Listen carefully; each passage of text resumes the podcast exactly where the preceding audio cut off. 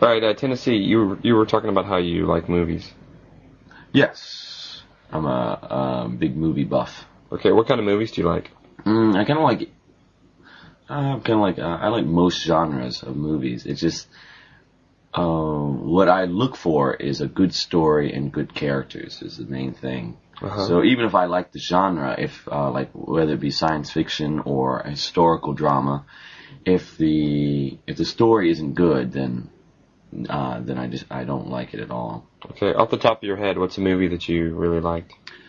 Um, well, the Lord of the Rings they've been doing, I really have enjoyed. Uh-huh. They did a good job. Did you read the books? Oh yes, uh, that was one of the first uh, s- uh, adult books I read when I was uh, in elementary school. Okay. Well, well, what's the last movie you saw?